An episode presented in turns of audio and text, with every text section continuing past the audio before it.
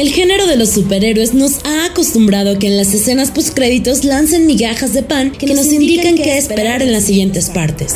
Sin embargo, The Batman no tiene exactamente lo que llamaríamos una escena postcréditos, sino simplemente un texto que recalca lo que ya sabemos. Habrá una secuela. Habrá una secuela. El trabajo de Matt Reeves con The Batman fue todo un éxito, tanto en la crítica como en la taquilla, y para seguir expandiendo su ingenio, Warner y DC le dieron libertad creativa y un cheque en blanco para desarrollar este universo.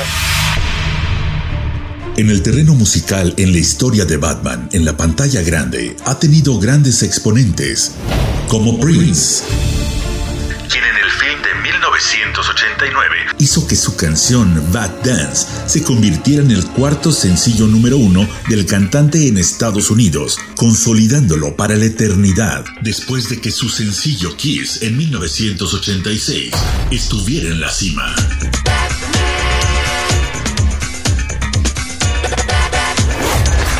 De momento, hay dos proyectos que surgirían de The Batman.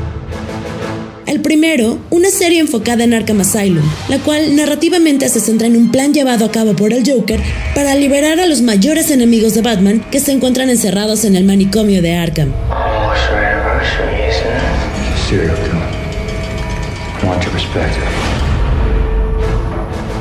De acuerdo con Variety, el proyecto de Arkham Asylum fue confiado a Antonio Campos, el cerebro detrás de The Staircase, una de las mejores series de HBO Max en 2022. Pero Batman ha tenido notas musicales europeas, como las que lanzó en 1995 el mítico grupo irlandés U2 con el lanzamiento de Hold Me, Thrill Me, Kiss Me, Kill Me. Canción donde Bono cimbró a Nicole Kidman y compañía, ya que este hitazo fue nominado para los MTV Movie Awards de ese año, y donde también los requintos de The Edge hicieron que la cinta de Batman Forever sonara espectacular.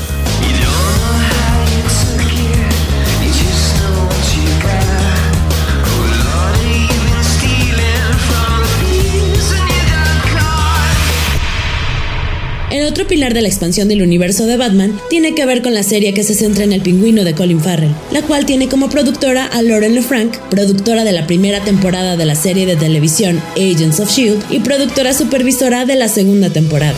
LeFranc eligió para la silla de dirección a Craig Sobel, mientras mantiene a Colin Farrell envuelto en capas de maquillaje como Oswald Cobblepot.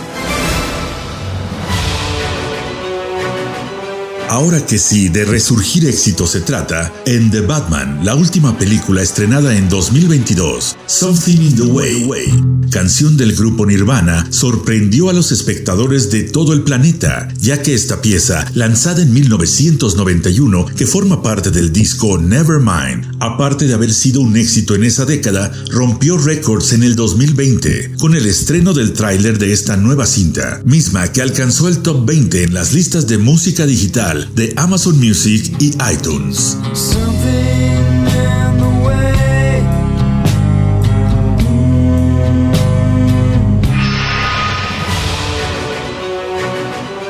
Hasta ahora, Colin Farrell era el único miembro del reparto confirmado de El Pingüino, pero IndieWire asegura que la actriz Christine Milotti, a quien vimos en Made for Love y Palm Springs, interpretará a Sofía Falconi, hija del mismísimo Carmine Falconi que aparecía en The Batman con el rostro de John Turturro.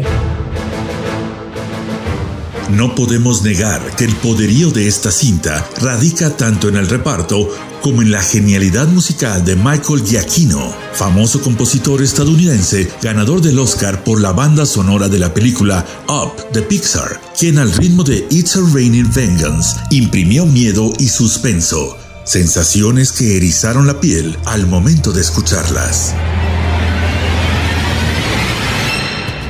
Por el momento no hay más detalles acerca de este proyecto, pero de acuerdo con una entrevista que concedió el actor Colin Farrell a Extra, podemos entender mucho más. El pingüino no es una precuela, o al menos no es solo eso. Es posible que haya flashbacks, pero la trama como tal se ambientará muy poco después de los acontecimientos de The Batman, es decir, una vez que el plan del espantapájaros funcionó y la ciudad quedó arrasada. Y destacó, Comienza más o menos en una semana después de que termine The Batman. Por lo que Gotham está todavía de algún modo bajo el agua. Así se dice radio.